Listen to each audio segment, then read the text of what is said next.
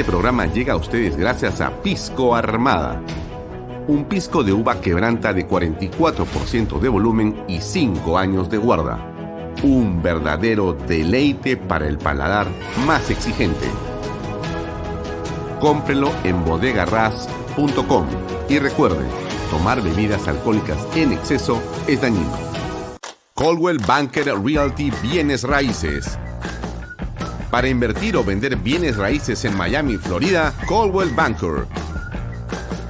Coldwell Banker, la número uno hace 23 años en Estados Unidos y la número uno en Florida con más de 12 billones en ventas. Comuníquese con Jimena Prele al WhatsApp 001-305-904-0631. Coldwell Banker Realty, bienes raíces. Delop.pe.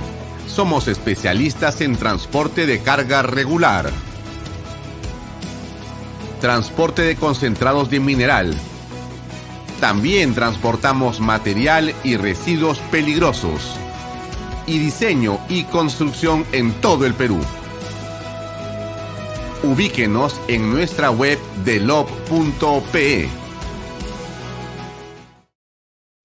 ¿Qué tal amigos? ¿Cómo están? Muy buenas tardes, noches. Mi nombre es Alfonso Valle Herrera.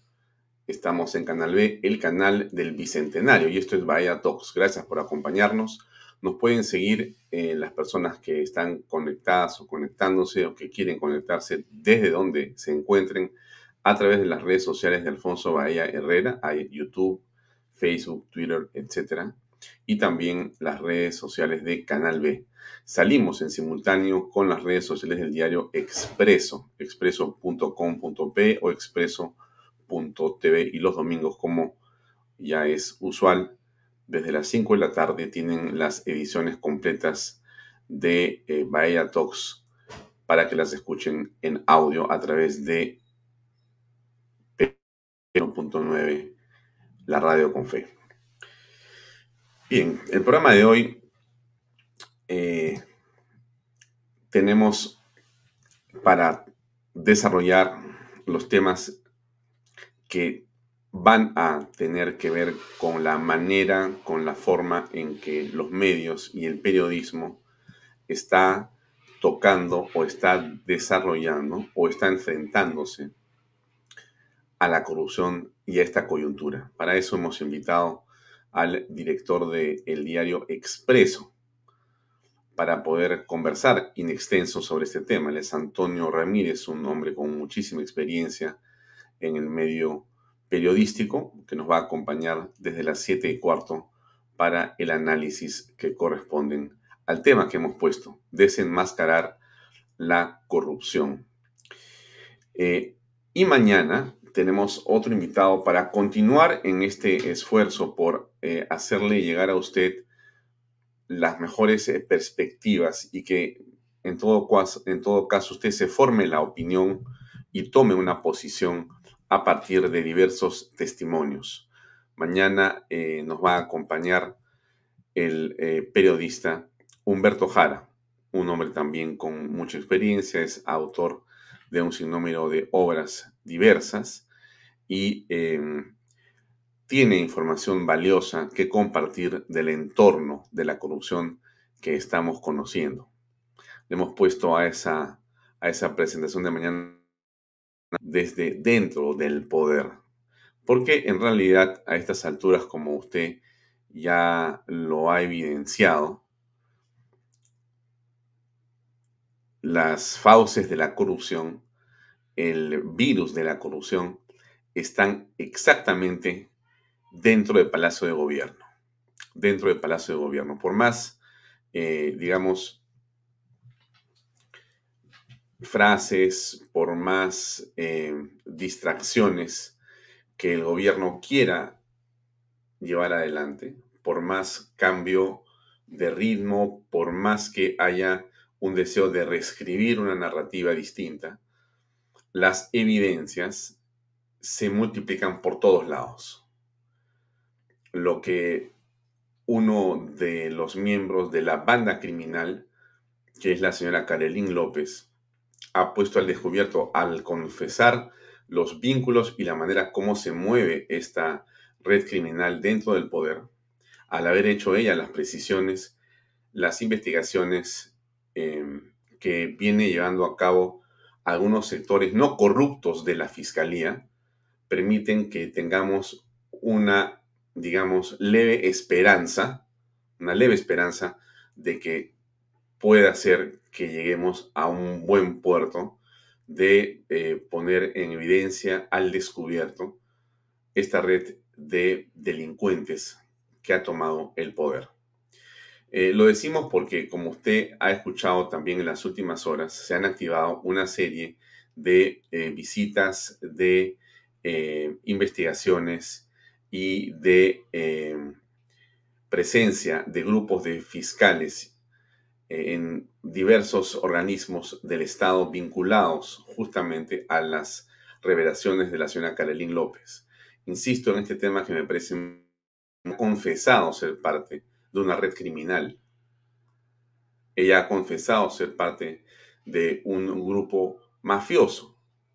Y ese grupo mafioso es el que en este momento está eh, siendo eh, puesto en evidencia. ¿Se logrará esto? Es muy difícil muy difícil.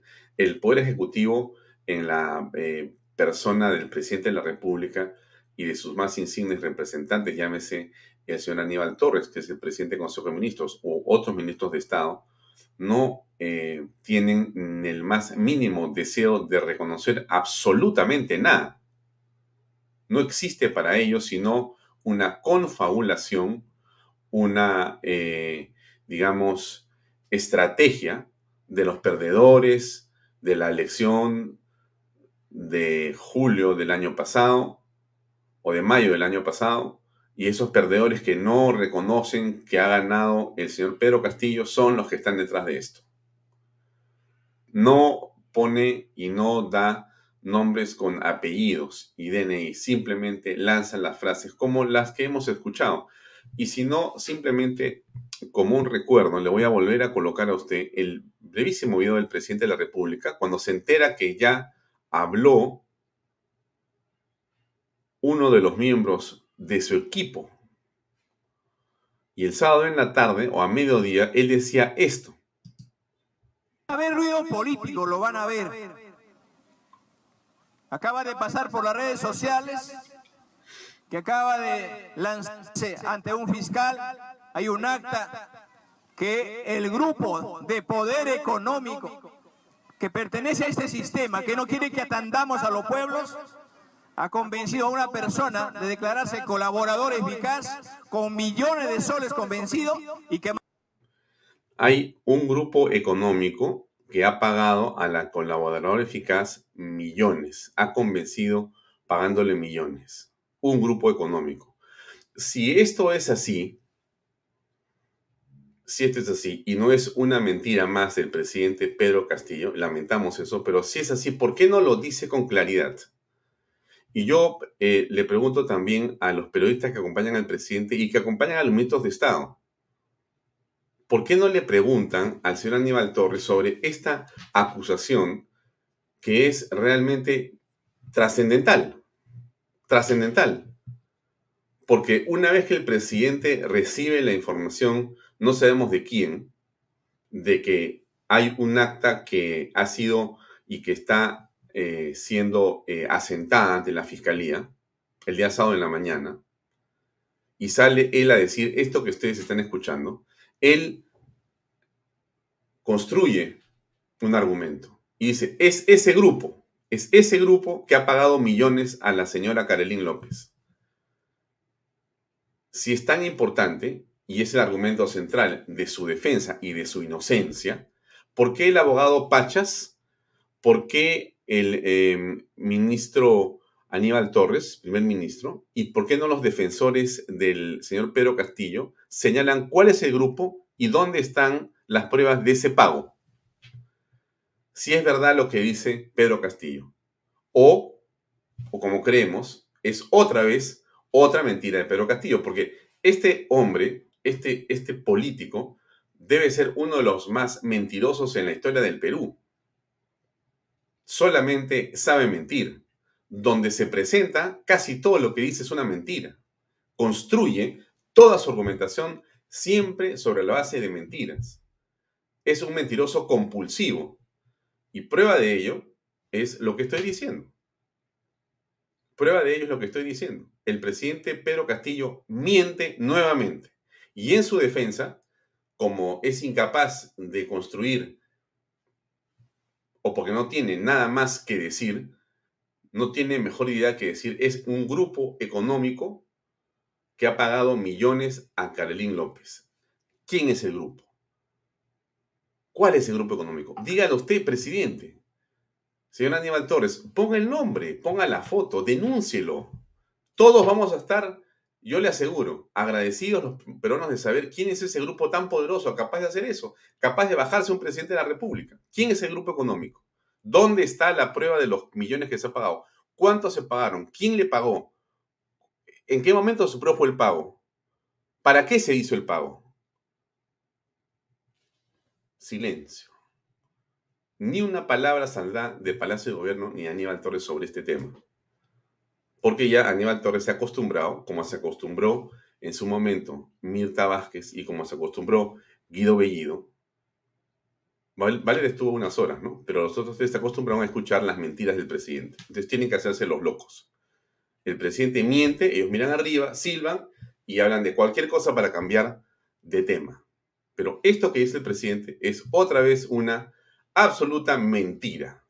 Incapaz de reconocer que la corrupción está en Palacio de Gobierno y él es, en opinión de Carlín López, como ha dicho el abogado César Nakazaki en este programa, él está en el centro de esa corrupción. De eso, hasta el presidente no ha dicho nada. Solamente se excusa diciendo, bueno, está en un espacio, en otro espacio, está en investigación, dejemos que se investigue. No, no es así, presidente. Usted ahí, otra vez, no sé qué tipo de asesores tiene, pero también se equivoca. No es que está en, investigación. No es así. Porque este, el hecho jurídico, es el que está en, investigación. Y eso, insisto, desde ayer, y como lo he dicho acá en todo momento, el hecho jurídico, la conducta penal, eso está en el fuero que corresponde. La fiscalía evaluará, medituará los elementos que vayan a llegar hasta ellos, contrastará los testimonios, armará dentro de seis meses o un año una acusación fiscal seguramente, si la deja la señora Soraya Ábalos, como fuere que sea, esa pesquisa va a continuar. En su momento, el Poder Judicial hará su propia evaluación y también decidirá qué hacer. Hasta ahí, digamos, todo bien.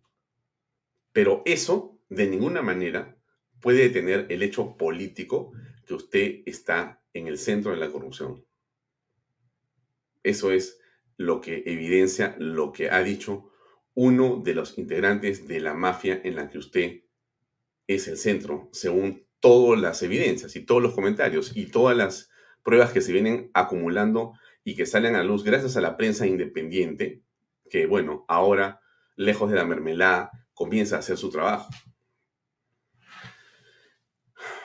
Eso es, eso es, eso es la historia. Eh, antes de continuar, solamente eh, les recuerdo, el día 5 de marzo, estamos hoy día miércoles, el día 5 de marzo usted tiene una cita, porque así funciona la democracia. Las personas se manifiestan, marchan, dicen lo que piensan, porque estamos en libertad. Disfrute de la libertad, señora, señor, amigo que ves este programa. Disfruta de tu libertad, porque hasta que el día, el día que no la tengas, ese día vas a decir, ¿te acuerdas cómo podíamos y no hacíamos eso? Debemos haber hecho más eso. Debemos haber demostrado más que queríamos marchar lo que somos libres realmente. Bueno, aproveche su libertad. Nada en la vida es gratis. Nada en la vida es gratis. Nada en la vida es gratis. La libertad tiene un costo enorme y para eso hay que defenderla, defenderla. Si no, a ver, aquí hay algunos testimonios de unas personas que el día de hoy hablaban sobre justamente este tema. A ver, se los voy a poner. No sabe nada, no debe gobernar. Tiene muchas cosas que ya lo han sacado. deberían denunciarlo y sacarlo inmediatamente. Está haciendo mucho daño al país. que se vaya ahora mismo. Mm. Personas comunes y corrientes.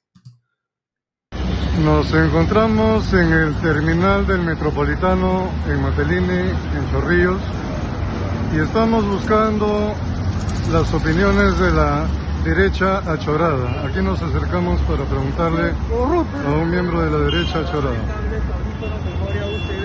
Mi estimado, ¿qué opina usted de, Castillo? Por acá para que la gente me... No, ese, ese presidente, ese supuestamente presidente de comillas, tiene que, se lo tiene que vacar, está mal, está, no está gobernando bien ese, ese presidente.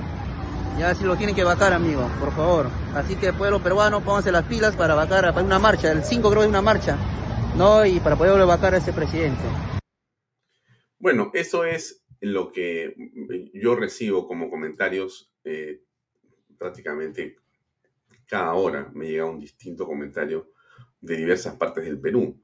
Las personas se manifiestan en ese sentido. Usted lo ve, la encuesta eh, de poder de diversas compañías dicen lo mismo.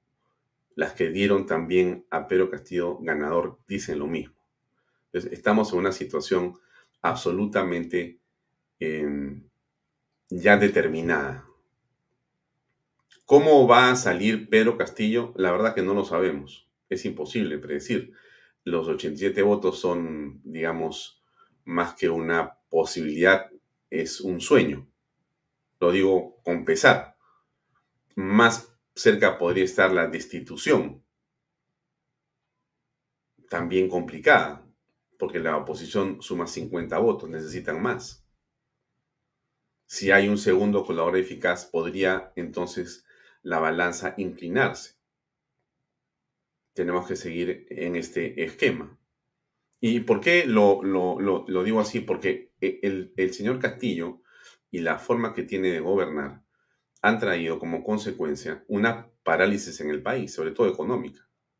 Él dice que no, y estuvo su ministro, el señor Aníbal Torres, diciendo que eh, en realidad estamos viendo cómo hay un crecimiento económico importante, ¿no? Y que él es un hombre eh, vinculado a la economía social de mercado, que esa es su, bandera, ¿no? Eh, seguramente uno a veces cuando imagino que debe estar encerrado en una oficina o en, digamos, un espacio ministerial, lleno de eh, ayudantes, sugieres, este, edecanes. Seguramente en esos ámbitos palaciegos eh, no se da cuenta de lo que pasa en la calle. Como está tan ocupado supuestamente gobernando, no escucha lo que la gente dice en la calle. No escucha a estos hombres que hemos visto, que están en las calles de Lima, en los conos. O lo puede escuchar en cualquier parte del Perú, en una calle popular también. No, tiene tiempo para escuchar porque está gobernando. No se da cuenta que la gente no ha vuelto a la universidad. Los chicos han salido, cientos de miles de jóvenes dejaron sus universidades en la pandemia. No van a volver. No van a volver porque los padres están sin trabajo. Cientos de miles de jóvenes dejaron los colegios o buscaron cambiar de colegios. Más del 40% no regresó. Eso no es eh, dinero que lo paga un grupo empresarial, presidente, señor Aníbal Torres, señores niños en el Congreso.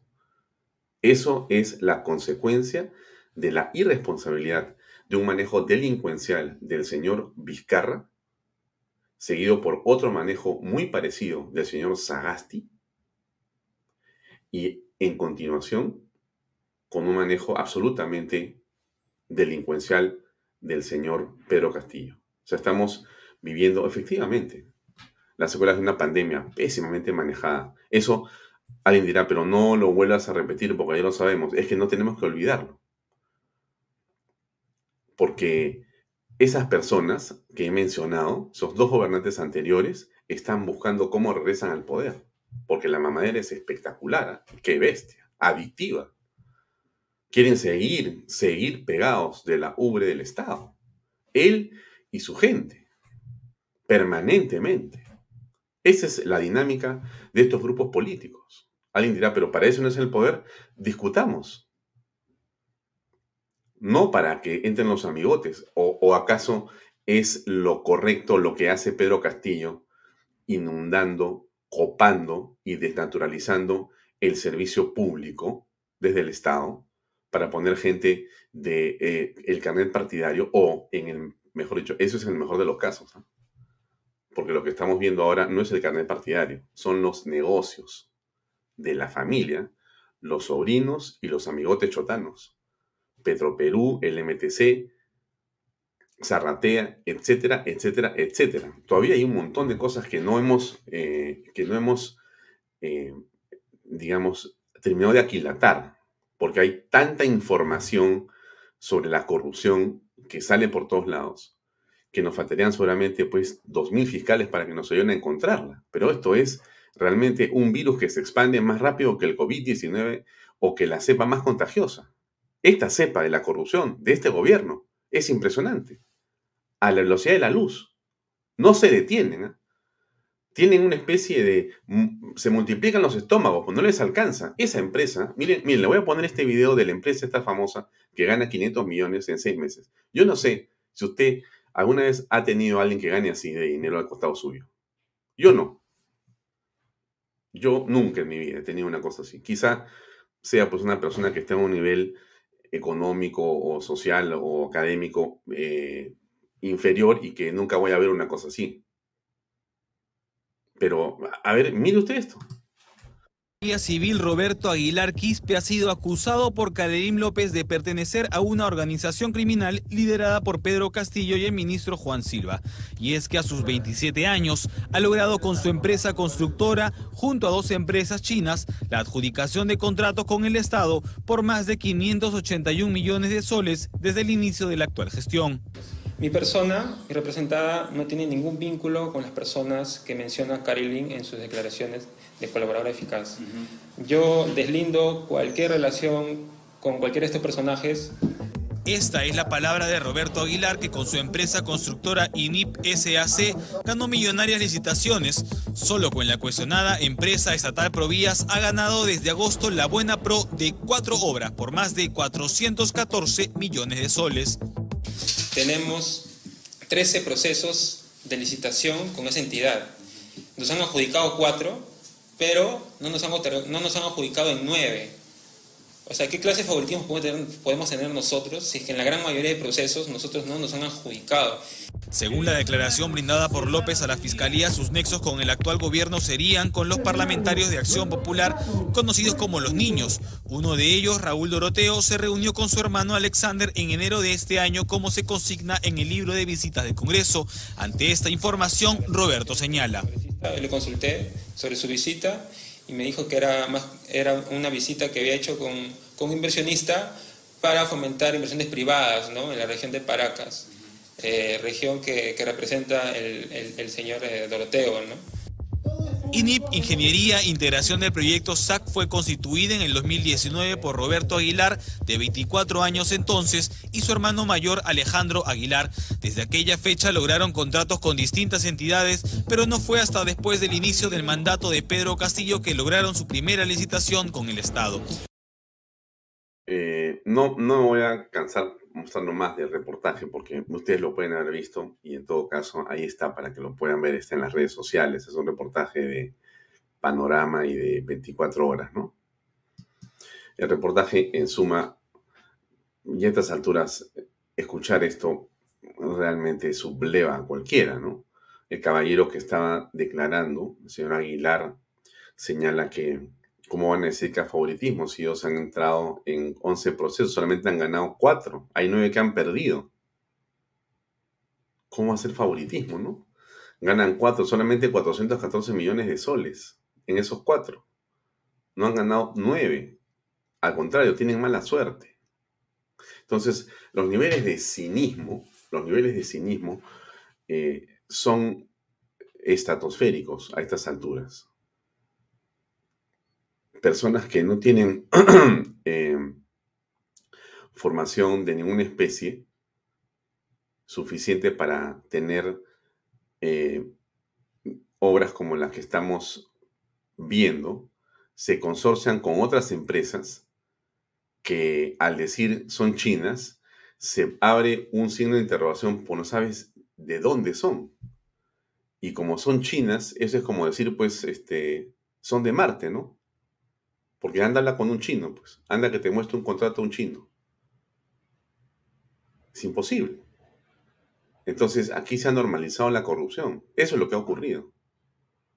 Y eso es lo que no puede ser. No puede ser. No es que uno esté exagerando, ¿no? Porque si, si estamos exagerando, entonces ya estamos locos en este país. Pues estamos realmente mal, mal, mal, mal. Porque no podemos aceptar que una cosa así siga ocurriendo. Esta es una cosa realmente de locos, ¿no? Ahora, acá me mandaron este video que quizás usted lo ha visto, pero se lo pongo porque es muy cortito, pero miren cómo es la vida, miren cómo es la vida. renunciar, ni me voy a dejar forzar por declaraciones que no tienen justificación alguna. Si quieren vacarme, aquí estoy, con la frente en alto y la conciencia tranquila. No voy a renunciar. Yo no me corro. Y que dejen trabajar. Yo jamás voy a renunciar a esta tarea que me ha dado el país. Bueno, por, eso, eh, ¿qué, ¿qué, le puedo decir? ¿no? Mucha paciencia, mucha paciencia para las cosas que están ocurriendo. ¿no? Eh, me imagino que los congresistas eh, decentes que son un grupo eh, importante pero no suficiente para poder dar la vuelta a esta situación, también ven con preocupación y por momentos con desánimo lo que está ocurriendo. Em, hay una moción de vacancia contra Pedro Castillo que ya está lista y se va a presentar el día viernes, ¿no? El día viernes. Em, les leo algo de la información porque me parece importante, ¿no? Este documento tiene ya un número importante de firmas. Está eh, Renovación Popular, Fuerza Popular, Avanza País, y tiene, digamos, 20 razones, que son además de público conocimiento. Se las voy a leer para que usted tenga, eh, digamos, claro qué cosa es lo que viene en el debate en las próximas semanas o días.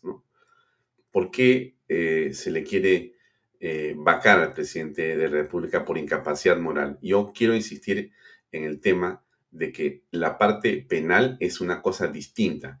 La parte política es la opinión que ante Dios tendrá que responder el congresista cuando vote. Y punto. Entonces, ¿qué cosa es lo que eh, está argumentando cuáles son las 20 temas que piensa desarrollar esta vacancia. El primero son las contradicciones y mentiras del presidente en las investigaciones fiscales. Segundo, las designaciones cuestionables de los ministros de Estado, que hemos visto por montones, casi todas, salvo algunas excepciones muy honrosas y microscópicas. Tercero, la existencia de un gabinete paralelo o gabinete en la sombra, que sigue operando. Hoy día nos hemos enterado de que efectivamente ellos quieren controlar la relación con los congresistas. Ya no quieren que haya un eh, grupo de, digamos, vínculo o un grupo especial que tenga eh, la coordinación congresal. Ellos quieren ser, el gabinete en la sombra, los que directamente desde Palacio, disculpen ustedes esos ladrillos que son de Cala y de Maya. Alguien ha llegado a mi casa y están muy este, nerviosas. Pero bueno, espero que no sea seguridad del Estado. Entonces, cinco, la intención expresa de convocar a consulta popular para darle salir, salida al mar a Bolivia. Es otra de las razones que hemos escuchado además en la entrevista con CNN. Sexto, las implicancias del presidente en el pedido de sobornos para ascensos policiales. Séptimo, las reuniones secretas con proveedores del Estado en la casa de Zarratea en Breña. Octavo, eh, me, dejan un ratito porque hay mucha bulla. Dime un minuto. así es los programas en vivo.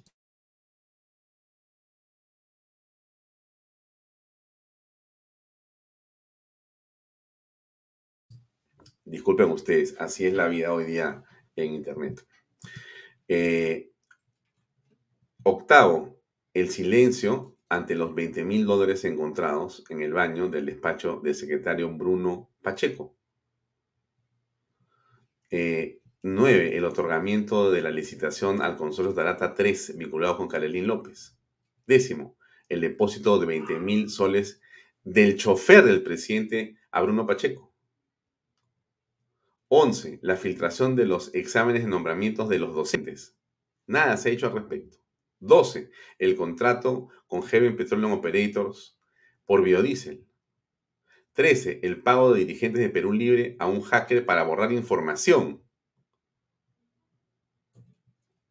en Palacio de Gobierno.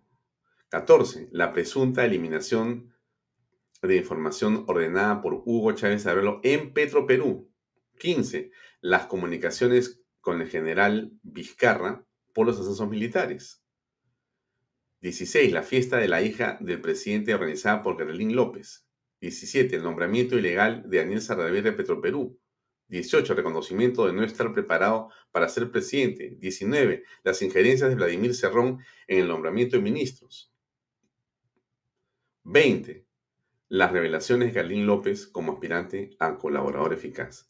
Esto, entre otras cosas más, es parte de la argumentación que va a llevar adelante la nueva acusación constitucional, perdón, la nueva eh, vacancia presidencial que está corriendo en el Congreso de la República, entendemos a partir del día viernes.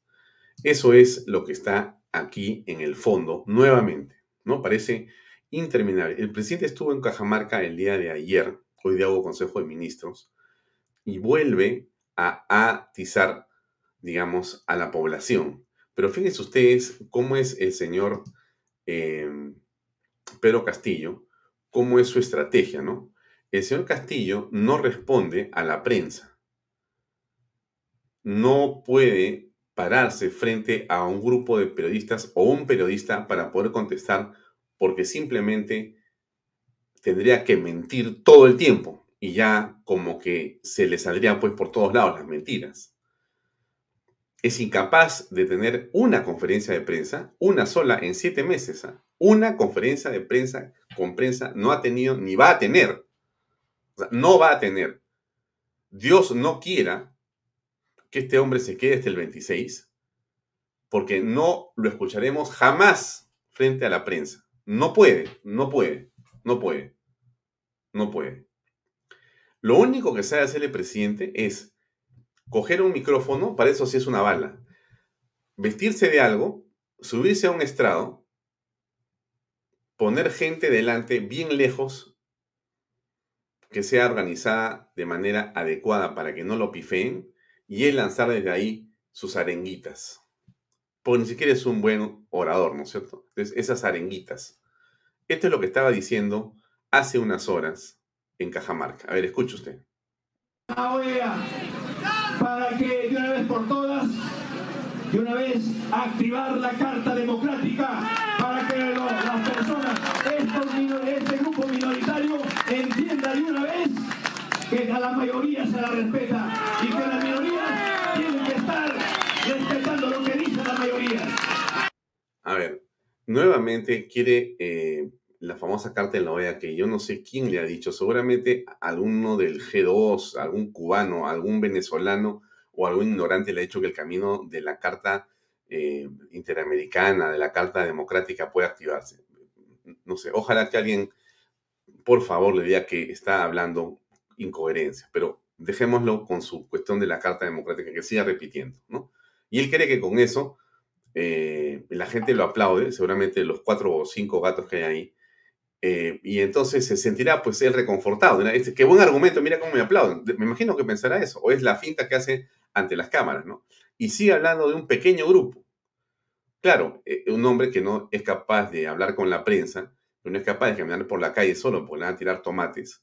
Un hombre que en realidad eh, no tiene este, conciencia de lo que está ocurriendo.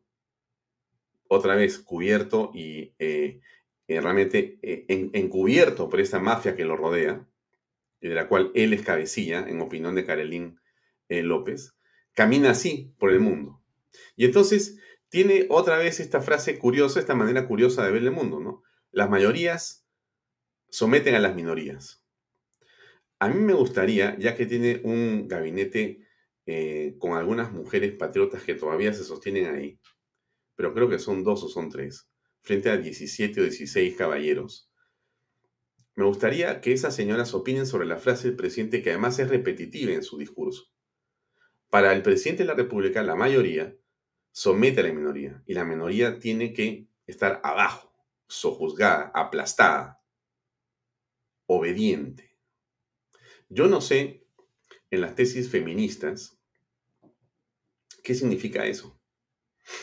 ¿Cómo aprecia la señora ministra de la Mujer, una mujer o una persona supuestamente combativa del lado de las mujeres, del feminismo, del proabortismo, de, en fin, de todo ese discurso eh, tan rentable económicamente? ¿Qué piensa eh, del presidente?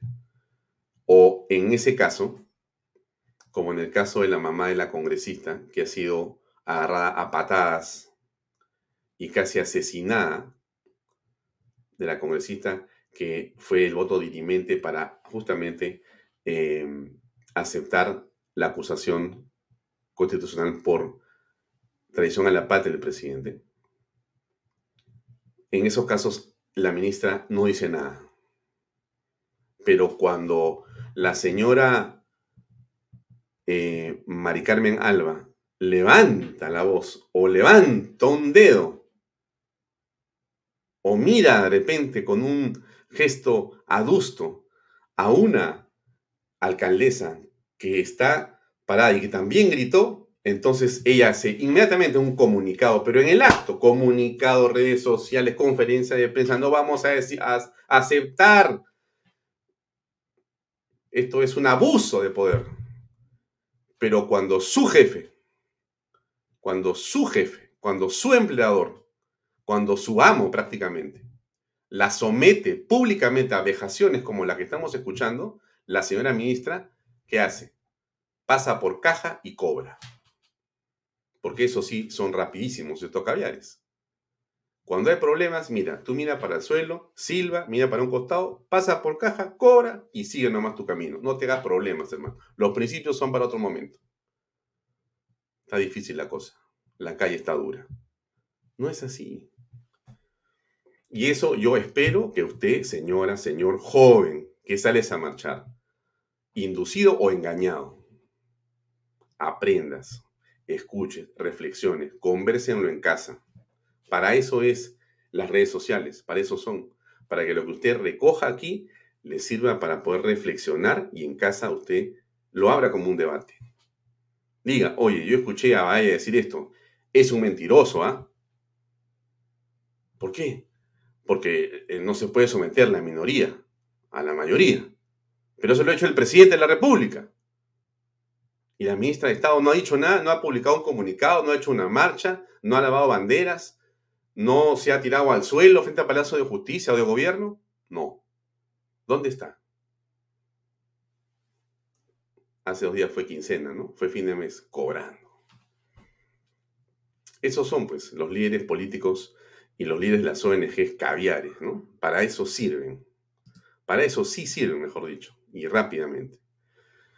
Bueno, a ver, dejo eh, mi, cháchara acá, mi conversación acá, para unirnos con nuestro invitado, el señor eh, Antonio Ramírez, que ya se encuentra con nosotros.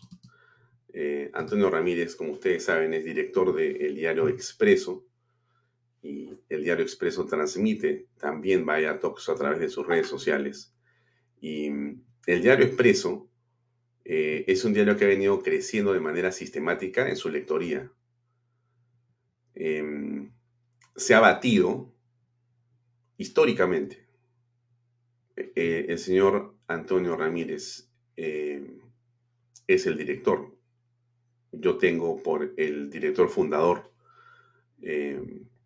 Luis García Miró, un aprecio, un respeto y un cariño también muy importante. Yo quería por eso invitar a Antonio Ramírez para comentar con él lo que está pasando, ¿no? o me parece importante que un periodista, como se dice, pues ya pues que tiene cicatrices, ¿no? O sea, ya un hombre que ha recorrido y visto un montón de cosas, nos diga lo que está pasando acá. Porque ahora aparecen también un montón de opinologuillos opinólogos en las redes sociales que santifican y que dicen un montón de cosas, pero que no conocen realmente la historia política del Perú. Así que vamos a invitar al señor Antonio Ramírez a que nos acompañe a conversar. Bueno, ¿cómo estás? Muy buenas noches, estimado Alfonso. Acá para responder las preguntas que crees conveniente hacerme sobre la coyuntura política de este gobierno, sobre lo que está pasando en este gobierno, sobre la corrupción de este gobierno y sobre el desastre que nos puede llevar este gobierno. Mm. Eh, estimado Antonio, antes que nada, buenas tardes. Em, la primera pregunta que quisiera saber es cómo está Expreso, porque a mí me llama mucho la atención el crecimiento que han tenido ustedes en cantidad de páginas. Eh, no sé, creo que se han duplicado el número de páginas, pero también eh, la cantidad de ejemplares que siguen ustedes vendiendo y que ha crecido, inclusive en la pandemia, y el desarrollo que va teniendo el medio a lo largo de eh, los últimos años, no obstante las crisis, ¿no? Y eso por eso quería preguntar, ¿cómo va eh, la situación del diario? Como dice el dicho, el muerto goza de buena salud. Expreso tiene buena, buena venta, no solo Expreso, sino Extra también, que en estos días ha comenzado un dispare tremendo en ventas. En, efectivamente, como tú dices, en la pandemia nosotros hemos comenzado a vender más diarios. Eh, somos el diario que tiene más páginas que todos los medios de comunicación. Tiene más, tenemos 32 páginas, los demás, los demás diarios, el comercio, la República, tienen menos páginas. Eso, y no hemos subido el precio. Eso demuestra que el Diario Expreso está viviendo de las ventas de ejemplares. También tenemos este, buena cantidad de suscripciones eh, digitales que también nos ayuda bastante a cubrir la, la planilla y nuestros, nuestros costos. Y todo esto se debe, yo creo, a la línea editorial, a la limpieza, a la transparencia que hemos puesto en el diario y la noticia limpia, puda, que le ofrecemos a nuestros lectores. Acá no somos cerrados. Si mañana tengo que sacar un titular a favor de Pedro Castillo, lo voy a sacar. Pero desgraciadamente no hay titulares a favor de Pedro Castillo. Cada semana hay un escándalo, cada semana hay una denuncia nueva, cada semana la PUS sigue subiendo, subiendo y ya la tenemos en la nariz. La PUS de la corrupción, estimado Alfonso. Y es por eso que la gente cree en Expreso. Que nuestros lectores son cada día más aguerridos, parecen hinchas de Expreso. Y en las redes es, muy, es espectacular leer cuando ponemos la portada como los debates.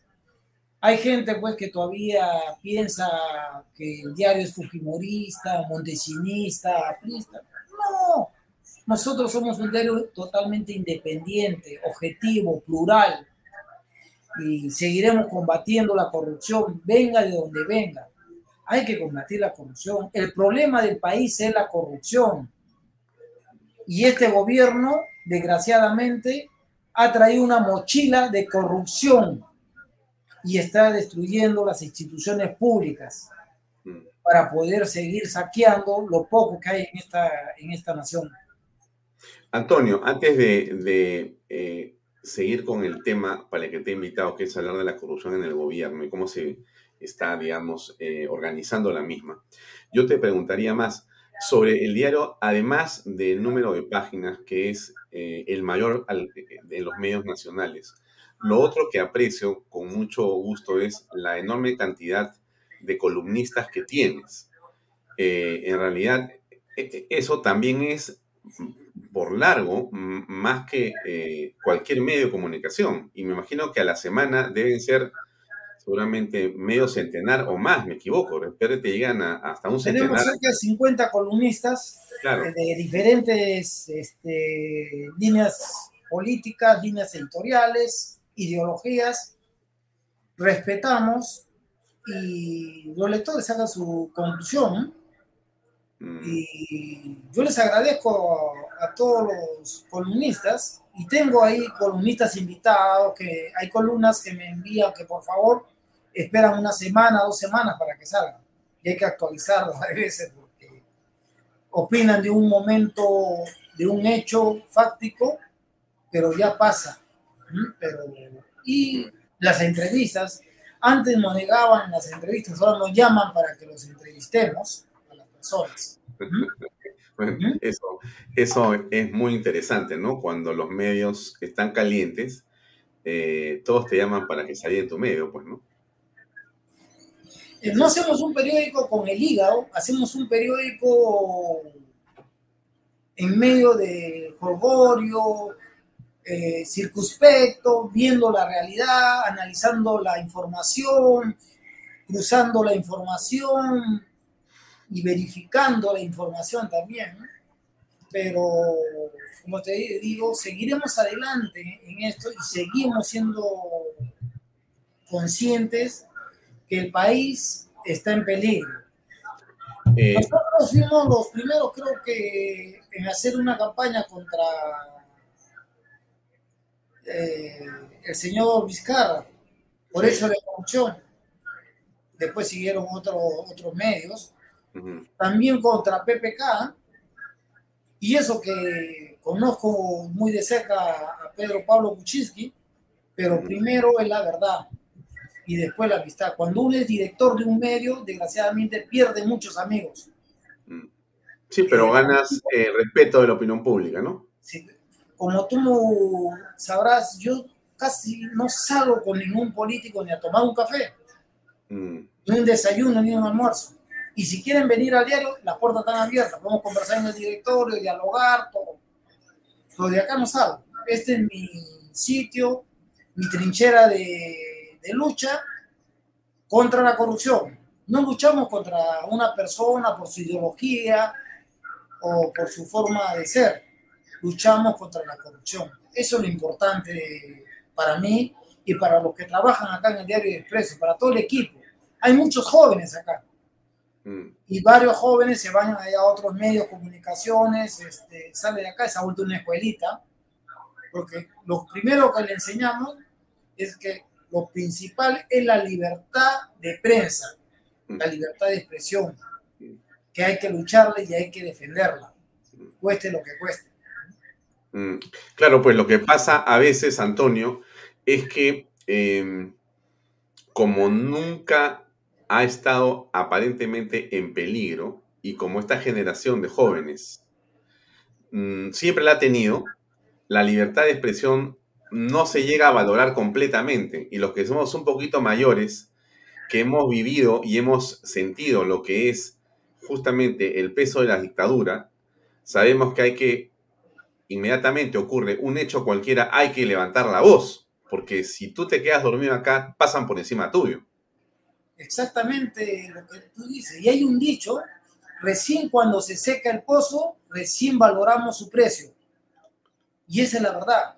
Sí, sí. Desgraciadamente hay gente que no, no ha vivido la época de Velasco, Ajá. no ha vivido esa, esa época tan turbia en la historia del Perú, donde tú no te podías expresar, Mm, donde tú no podías decir tu verdad mm, o decir que esto está mal o esto está bien, porque la- era, acuérdate que eh, había un organismo Sinamos que controlaba todo lo que pasaba de la prensa, las opiniones. El, lo, lo del Sinamos es muy importante porque la gente no sabe qué cosa era eso, pero eh, no se trata de, de, eh, remembrar exactamente qué ha ocurrido porque nos podríamos quedar muchas horas hablando de la Sí. historia del periodismo en el Perú y, y sobre todo del Velascato, ¿no?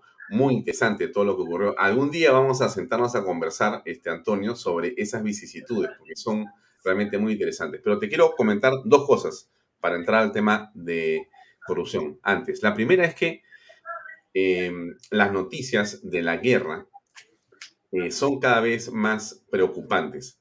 Para muchos peruanos, y te voy a empezar a ti, Antonio, miramos la guerra como algo distante porque Ucrania o Rusia nos parecen un continente o un espacio geográfico muy lejano, muy, muy distante de nuestras costumbres o nuestra influencia o nuestro, eh, digamos, eh, nuestra posibilidad de viajar, ¿no es cierto?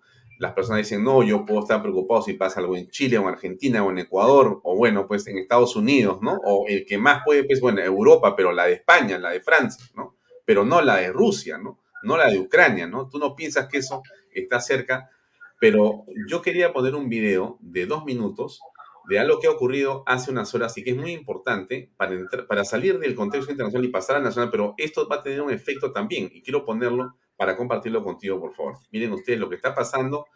Escuchen amigos, porque si no han escuchado esta noticia, bueno, estén alertas. Nacional de Venezuela ha recibido la llegada de varios de los aviones rusos más potentes en el mundo. Viajaron más de 10.000 kilómetros para tomar parte en unas maniobras militares conjuntas. Desde la nación bolivariana declararon que sin duda aprovecharán esta experiencia. Boris Kuznetsov asistió a este evento y nos trae los pormenores.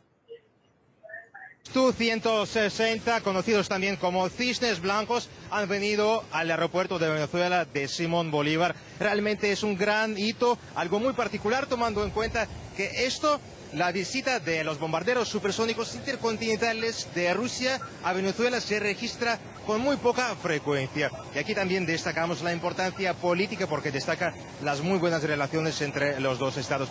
Dándole la bienvenida a esta tripulación rusa y bueno, vamos a tener, estoy seguro, una enriquecedora experiencia con ellos de intercambio de saberes, de conocimiento y de experiencia también. Pero sí también ha sido la única experiencia para los pilotos que han cruzado más de 10.000 kilómetros para venir a Venezuela, para venir a ese aeropuerto donde nos encontramos nosotros. Así también destacamos la importancia de este evento porque son muy famosos estos bombarderos eh, intercontinentales, porque son muy famosos entre los expertos, pero también gozan de muchísimo respeto en el occidente simplemente por sus características, porque son capaces de llevar consigo las armas nucleares, en particular los misiles crucero. Y eso les convierte en una auténtica amenaza para todos los adversarios de Rusia y también en la pieza clave del escudo en el arsenal ah, nuclear de Rusia. Así también ah, aquí explicamos que ah, esa capacidad de llevar consigo los misiles crucero les convierte también en algo muy, muy importante y por eso, por ejemplo, durante esa ruta, durante ese viaje de un hemisferio a otro, fueron en ciertos momentos incluso acompañados por los cazas de los países occidentales lo que también subraya también el enorme respeto a esa maquinaria tan complicada, pero también considerada la mejor en su clase. Lo que sí también podemos decir que ha sido un gran reto para los pilotos porque además de gozar muchísimo de venir a un aeropuerto desconocido, sí que tuvieron estudiar mucho las imágenes porque nunca estuvieron aquí en persona. De todas maneras, han sido momentos inolvidables seguramente para ellos en su carrera profesional. Nos acompañaron casas de Noruega, Islandia, Reino Unido y Francia en hasta ocho puntos de escolta. Incluso aquí también podemos destacar la muy buena organización de todo ese evento, porque naturalmente coordinarlo todo a esa enorme distancia entre Rusia y Venezuela sí que fue muy complicado, pero sí podemos aquí constatar que todo se ha celebrado de manera impecable. Bien, eh, sí, por cierto, este es un canal ruso, RT, que ya no lo van a ver más, por lo menos en este conflicto, porque creo que Estados Unidos ya lo cortó de todas partes y me parece que no se le va a ver más. Pero iba al hecho de lo cercano que puede estar ahora el conflicto. Eso me hace recordar algo y te va a hacer recordar algo. Pearl Harbor. Nunca, Pearl Harbor. Nunca pensó Estados Unidos que Japón podía bombardear este Pearl Harbor. Mm. Y ahí está. Entonces, este, estamos viendo que son cazabombarderos transatlánticos. Entonces, que hay que tener cuidado. Lo otro que a mí, a nosotros como medio de comunicación y al Perú y a los peruanos nos preocupa que todo conflicto tiene repercusiones en todos los países. Hoy día ha subido el petróleo a 110 dólares el barril. Acuérdense que el mayor productor de fertilizantes es Rusia con Ucrania Acuérdense que el que abastece de, de granos, de granos es Rusia y también Ucrania. Entonces va a escasear a los alimentos y va a repercutir en nuestro país. Pero hay gente que no cree que esto, eso, es, eso es allá y no va, no va a pasar nada en el país. De acá dentro de dos semanas o una semana, el precio de los combustibles van a subir en 20, 30 o 40%. Esa es la cruda y amarga realidad. Antes de ayer sacamos una entrevista de un comentario del presidente de Petro Perú y dijo que eso iba a repercutir en el precio del petróleo. Ha estado 90, ya está 110, son 20 dólares más por barril. Entonces, acuérdate que en la época de Hugo Chávez llegó a 170 dólares el, el barril. Abundancia para Venezuela cuando ahí eh, exportaba petróleo. Entonces, tengamos cuidado con lo que puede suceder. Va a repercutir en la economía peruana. Que den gracias a Dios los que están gobernando actualmente el Perú, que han subido los precios de los minerales.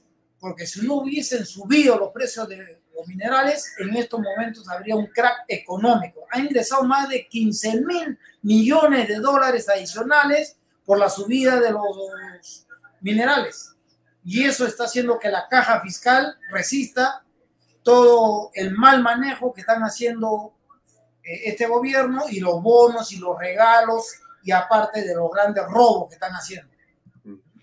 Bueno, a ver, yo tengo acá eh, la carátula de Expreso del día de hoy.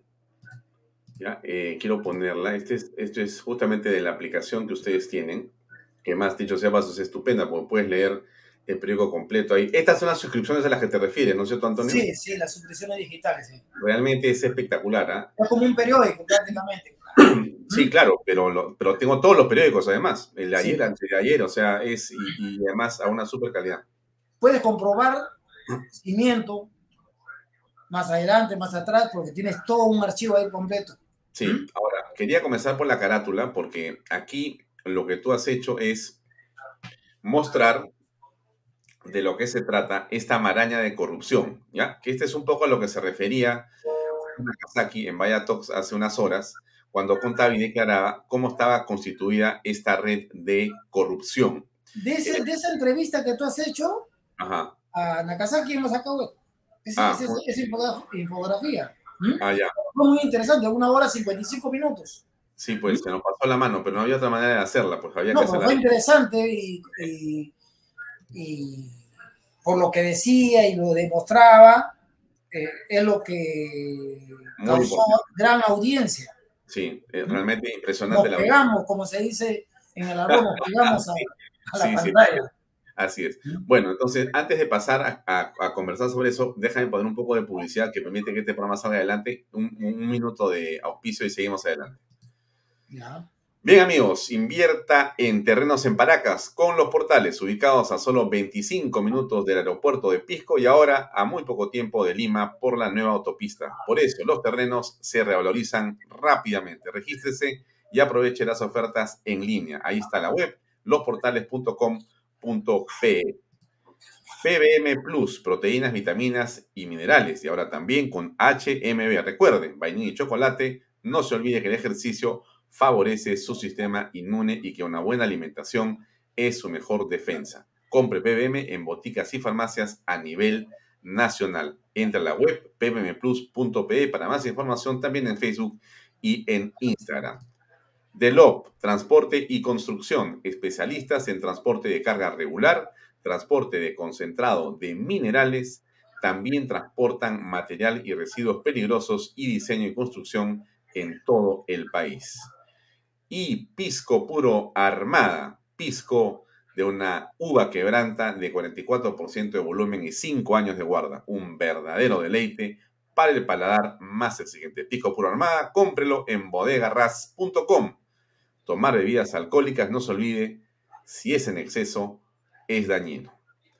Bueno, tengo la carátula acá. A ver, ¿qué cosa es lo que me puedes comentar para comenzar en términos generales. El presidente ha dicho que no está vinculado para nada, que Carolín ha dicho que él que nunca lo ha visto, que él no ha estado ahí y que él es una especie de santo en la mitad de un infierno.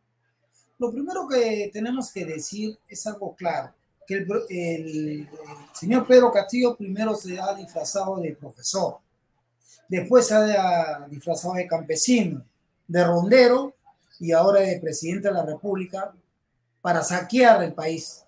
Esa es la cruda y amarga realidad. Entonces, creerle que él no sabía, que no sabe, eh, no, no, no, no está en, en, en, en mí. O sea, Ya. por los hechos, por las cosas que hace. Eh, hemos visto pues, en, en el MTC, en el MTC se, ha- se ha- eh, se han hecho los grandes negocios. A esta empresa que se le ha otorgado 581 millones en Provías. ¿De dónde salió? Del MTC. Dos jóvenes que hacen una empresa y que el hermano es el que está atrás y el que hace los negocios grandes con las empresas chinas. Entonces, este, no solo ahí, ha tenido, pues, este, este es, este es una organización criminal y para que exista una organización eh, criminal, tiene que tener, pues, un respaldo político, tiene que tener un respaldo policial, tiene que, tiene que tener un respaldo este, judicial.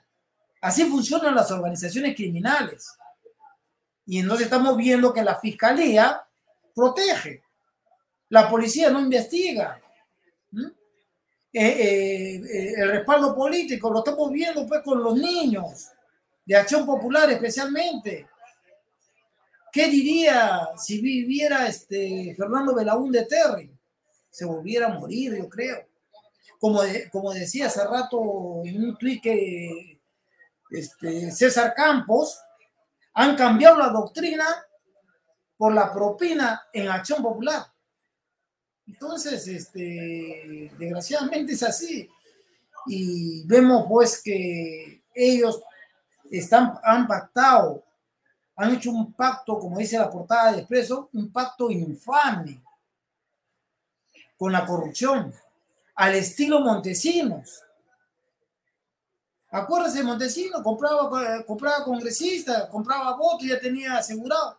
Por eso, se, por eso ellos saben que no va a ir pues, este, una vacancia porque tiene congresistas comprados. Y ahí están los nombres. ¿Tú qué crees? ¿Por qué crees, si nos ponemos a razonar, se venía una censura contra el ministro de Transporte y Comunicaciones y cuando ya se iba a dar la votación, se presenta la carta de renuncia y se acepta. Porque no querían descubrir, no querían descubrir o que se descubra quiénes son los niños y los ahijados también podría ser que son de, de, de Podemos, que son que han, que han pactado con, con el gobierno por las propinas, como se dice, y desgraciadamente, pues, este, esto nos está llevando a una inestabilidad política y económica, que al final, al final va a arrastrar a todo el país. Yo quisiera hablar de Zarratea, un ratito, Zarratea. Cuando hubo Zarratea, nosotros el mismo día que lo publicó el Canal 4, lo de Zarratea, pedimos que el, que el presidente renuncie, porque no era posible que el presidente de la República se reuniera clandestinamente a medianoche con empresarios que licitaban con el Estado. Pero acá hay, acá hay algo, algo bien importante. Esos, esas personas que se reunían con el señor Pedro Castillo en la casa de Serratea de Breña, previamente ya habían ido a Palacio. Si ya se habían reunido en Palacio, ¿para qué? A tomar sopa verde. Y sale la señora que, diciendo que no lo conoce, eh, sale el señor diciendo que no conoce tampoco a Pedro Castillo, dice que no conoce a la señora ni sabe su nombre.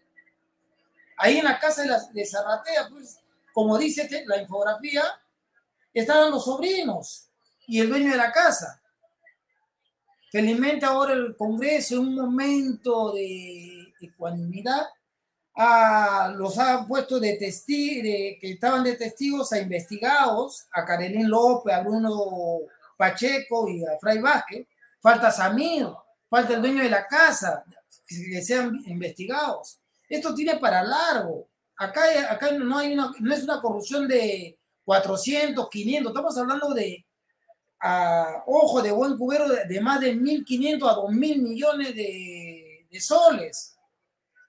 Acuérdense que ayer también han, han, denunciado, ayer que se ha estado pagando 150 mil soles por ser director regional de salud. O sea, yo pago 150 mil soles para ser, ser este, director regional de salud. ¿Y cuántos, cuántos habrán pagado para los cargos? Para esos cargos, porque tenemos este, una, una infinidad de funcionarios que al final deciden compras. Y ahí está el dinero, ahí recuperan su dinero. Acuérdate que hay una denuncia de la policía, policías que fueron a, Palacio, coroneles, ascendieron a general y lo sacaron a los que estaban en la lista, según dicen, y según la denuncia de un general eh, de la policía que ha pasado a retiro, fue por 20 mil a 30 mil dólares que se cobraba por el ascenso. Entonces, este es un gobierno donde tú pones el dedo, explota, no, no brota, explota, salpica la pus de la corrupción. A ver, eh, el día de hoy estuvo más temprano Daniel Salaverri en Palacio de Gobierno y ha dicho varias cosas interesantes. Dice que el presidente es un santo. Escuchemos preocupado por la situación, muy preocupado por eh, las iniciativas que están habiendo por parte también del, Congreso. Inclusive hasta los fundamentos legales, como esta admisión que han hecho en la subcomisión de acusaciones respecto a esta denuncia que no tiene ningún sustento legal y además que esta denuncia se basa en un código procesal de justicia militar que fue derogado el 2006, es decir, una ley derogada en el 2006 ha servido como base para que admitan esta... ¿no?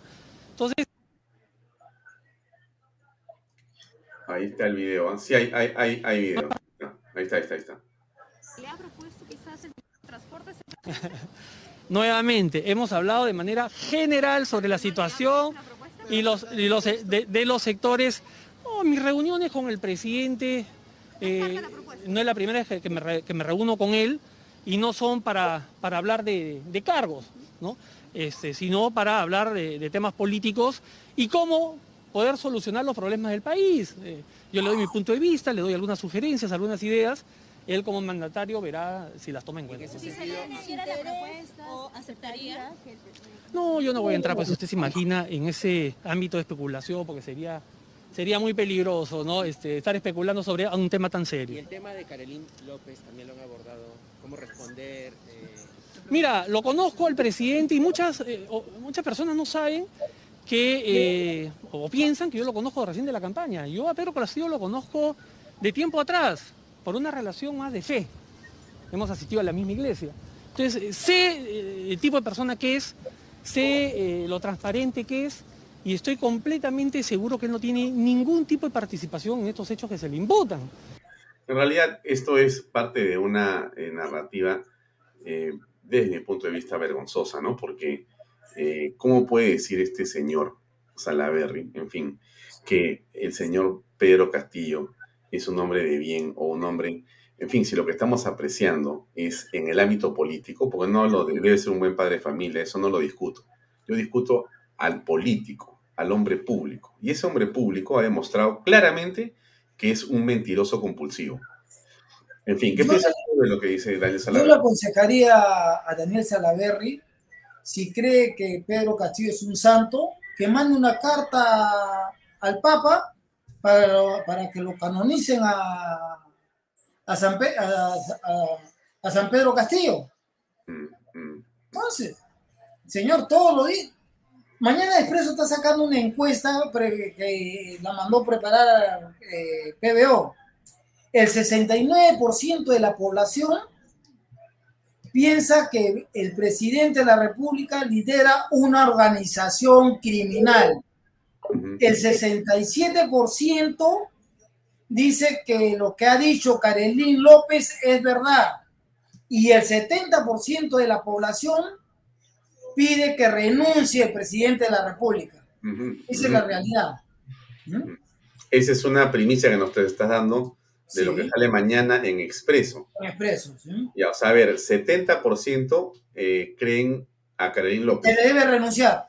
El Debe presidente de la renunciar. 70% creen renunciar. Después, 67% eh, de la población dice lo, lo dicho por Karelín López es verdad.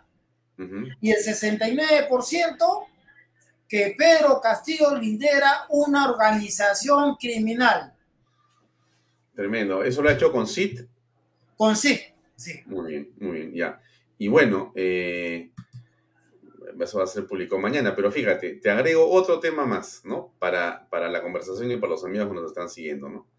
Eh, durante la entrevista con el señor Nakazaki, hay muchas cosas que se dijeron, otras que no, porque había tanta información y habían titulares que sacar.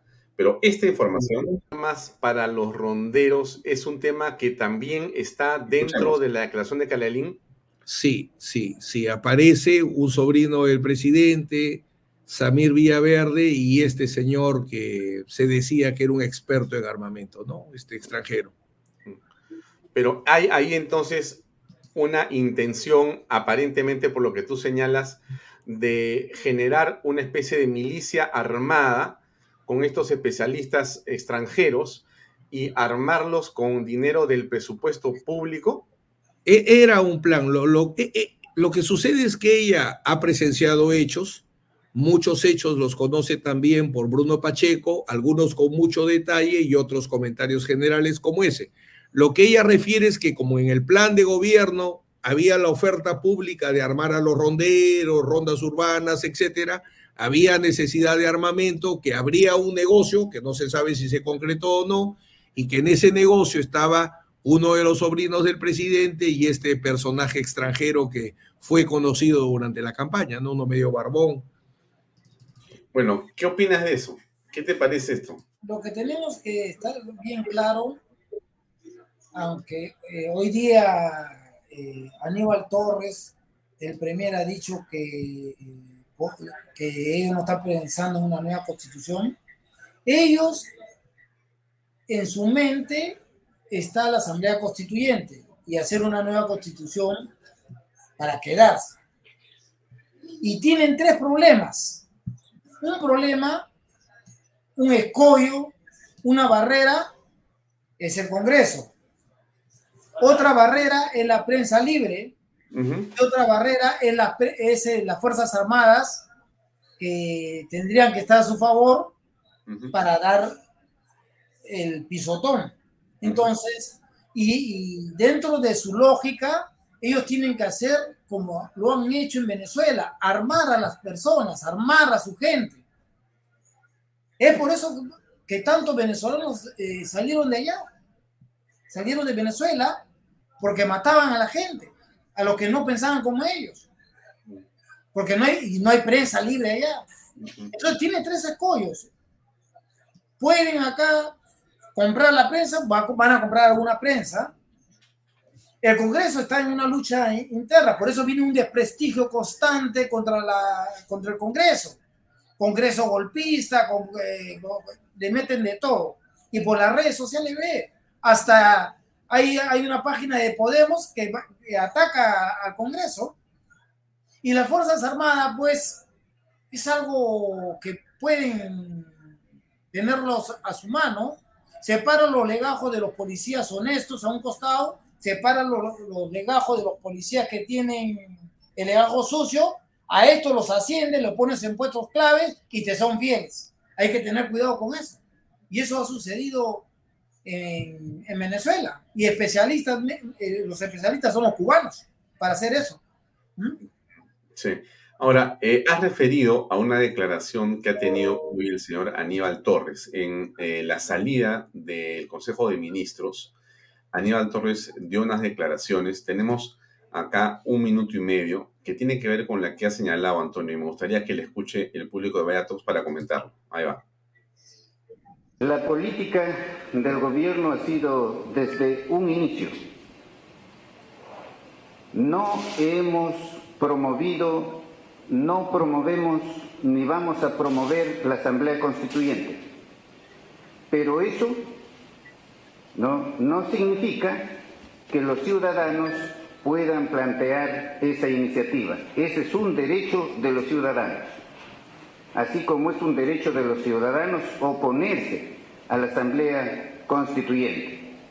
De manera que no, este, la eh, política económica que seguimos es clarísima. El que quieren imputarnos algunos que somos comunistas es absolutamente falso de toda falsedad.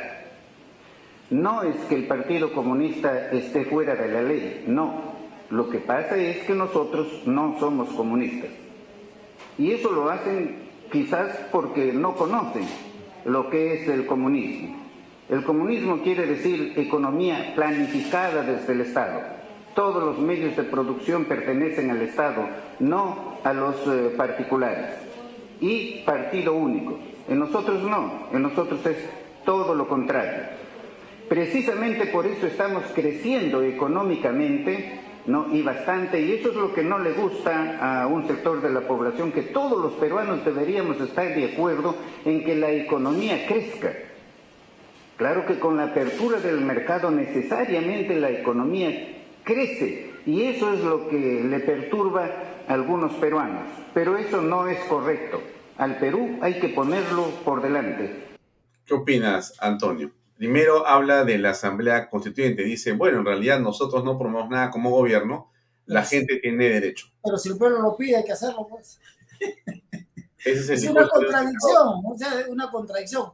El doctor Aníbal Torres tiene un magnífico libro que se llama El acto jurídico uh -huh. y comienza con eh, su introducción es con el negocio jurídico de la teoría alemana. Es un magnífico libro, excelente libro de 998 páginas. Pero parece que se ha olvidado que él lo ha escrito.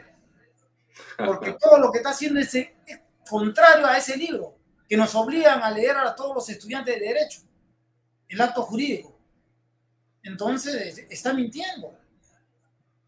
Entonces dice que no, eh, que no, no promueve, pero por las bases o las redes sociales sí lo promueven. Y el otro que está mintiendo, que dice que la economía está creciendo, no, señor Aníbal Torres. Conozco a Aníbal Torres de años cuando fue presidente del Consejo Nacional de la Magistratura y que desempeñó un cargo excelente, a pesar de su ideología, todo. Pero la economía no está creciendo. Lo que está, lo que está sosteniendo la economía es lo que he dicho al principio. Son los cerca de 15 mil millones de dólares que, que está ingresando por el oro, la plata y el cobre. Porque han subido, se han, despegado. Al rato que vuelvan a su nivel eh, de cotización, cambia el panorama. Entonces no, hay, no, no habría caja fiscal. Entonces son ciertas falacias que se dicen para engañar, a, engatusar al pueblo eh, Antonio, yo te, ya para ir cerrando la conversación, yo te preguntaría, ¿qué salidas ves a esta crisis presidencial, a esta crisis de corrupción? ¿Tú consideras que puede darse la vacancia o si no la destitución? Y en todo caso, si se produjera la vacancia o la destitución, ¿cuál es el camino siguiente? Mira, si se promueve la vacancia, que lo dudo, porque hay muchos topos, muchos congresistas comprados, este, el, el, procedimiento sería idéntico al que hizo Paniagua. ¿Mm? A ver. Asume la presidenta porque tendría, acuérdate que a Márquez lo hacen renunciar. Renuncia a Fujimori y lo hacen renunciar a Márquez. Para que asuma Paniagua. Tendría que hacerse igual. Pero yo creo que en la otra teoría, como dice, él habla tanto del pueblo, el pueblo lo puso y el pueblo lo tiene que sacar. Por eso cuando se invita a la marcha, que ojalá que este sábado que hay una marcha, contra este gobierno, contra la corrupción especialmente, eh, deberían ir todos los peruanos a marchar, a protestar, porque está en juego el futuro, no de nuestro, porque ya la edad que tenemos, sino el futuro de nuestros hijos, de nuestros nietos, de las nuevas generaciones. Entonces, este, y la otra salida que lo, lo hemos pedido desde el primer día, desde que se descubrió el caso Zaratea, que renuncie por dignidad. No está preparado para gobernar, es un inecto. Ya, pero ¿qué va a pasar con Dina Boluarte que está calentando? Y pero también tiene, pues, tiene problemas, tiene, familiares que ha favorecido, eh, sigue, eh, sigue trabajando, aparentemente está con licencia de la René. No, pero ella dicen, que está, dicen que está caminando en su oficina con el fajín puesto de presidente de la República, con la banda presidencial, que está jurando sí, ya. pero ahí puede ser. Hasta gabinete tiene. Sí, pero ahí va a tener un problema con Cerrón. Cerrón no la quiere, salvo que pacte con Cerrón. Acá, eh, eh, si no pacta con Cerrón, este, la vuelan en, el Congreso. ¿Mm? Mm, pero, eh, pues, el, juego y en las manos, este, si es por la vía congresal para sacarlo al presidente, está por los congresistas que han pactado. Si tienen un momento de reflexión y lo hacen por el Perú, yo creo que sí se podría hacer. Pero, como te, eh, te digo, es muy difícil cuando hay topos, cuando hay congresistas comprados. Entonces, este, tener la votación para poder este, vacar al presidente. La otra vía también es la vía de la acusación constitucional, que se necesita 66 votos, que se podría llegar, pero ese es un proceso más largo, más tedioso. Bueno, ¿y qué pasaría si entra eh, la señora Mari Carmen Alba finalmente? ¿Qué va a ocurrir ahí? tendría que llamar a elecciones dentro de, seis meses.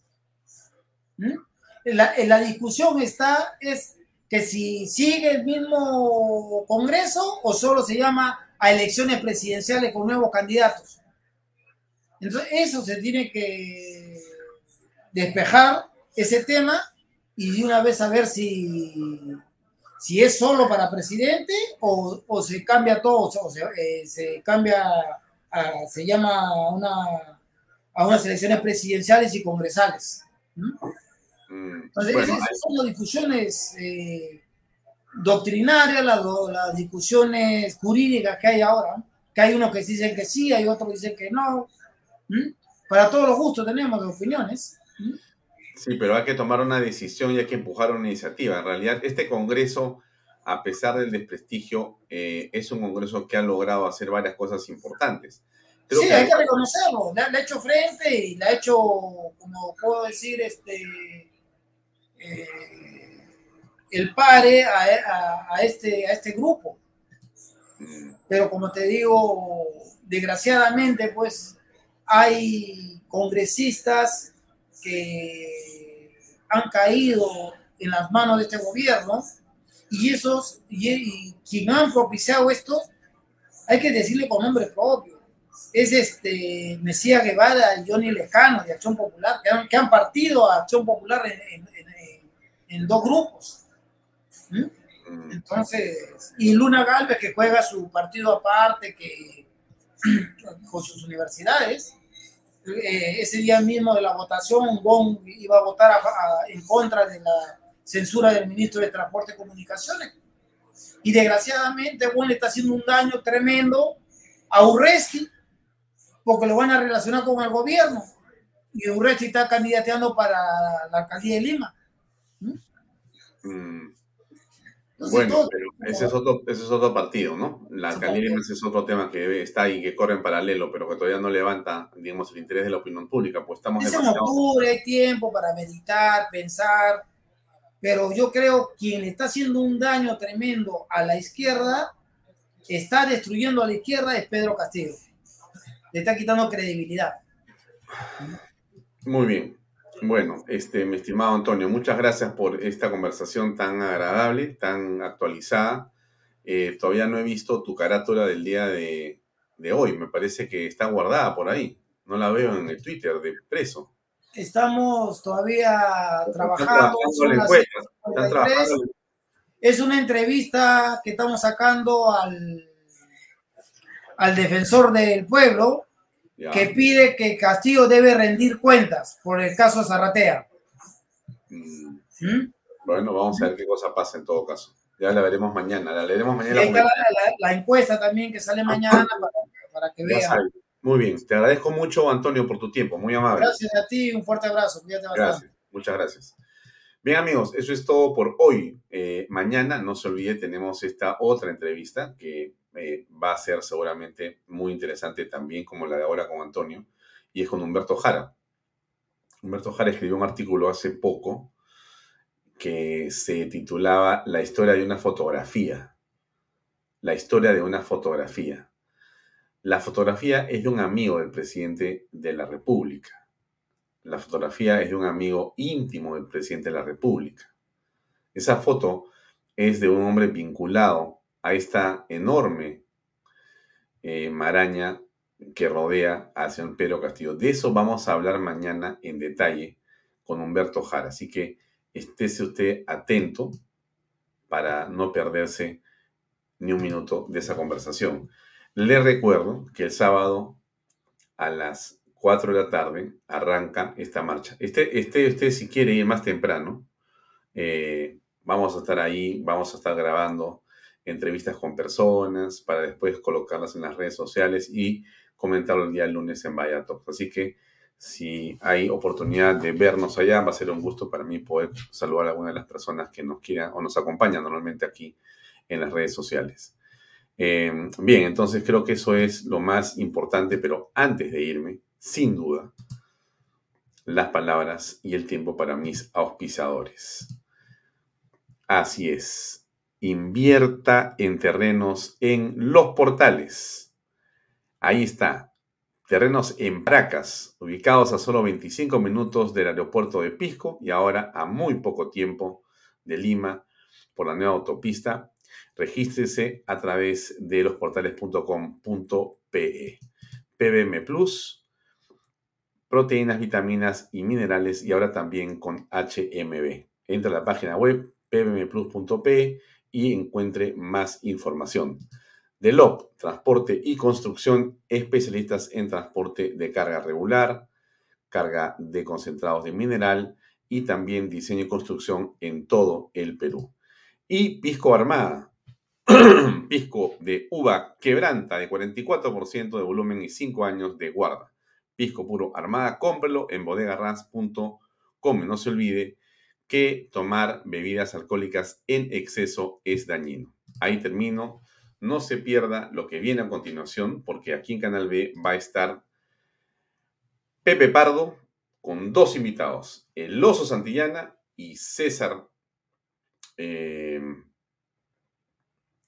eh.